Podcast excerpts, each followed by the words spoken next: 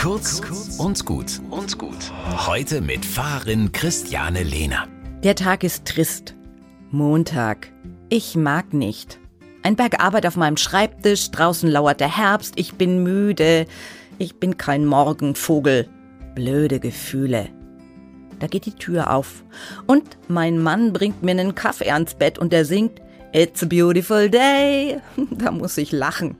Das tut gut und schon ist es ein bisschen weniger trist. Der Morgen erhält ein kleines Funkeln, das meiner Seele auf die Beine hilft.